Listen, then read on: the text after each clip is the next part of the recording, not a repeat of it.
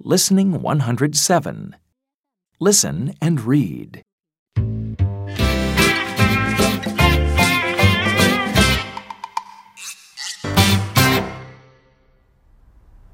Let's walk to the store.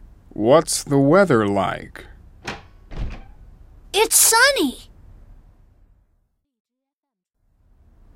Don't put on your coat, Billy. It's hot today. Put on your sun hats, please. Oh no! It's windy! My hat!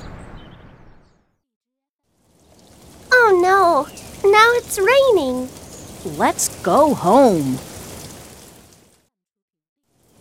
Quick, Grandpa! Open the door, please! Oh no! I don't have the key! Oh! Whoa!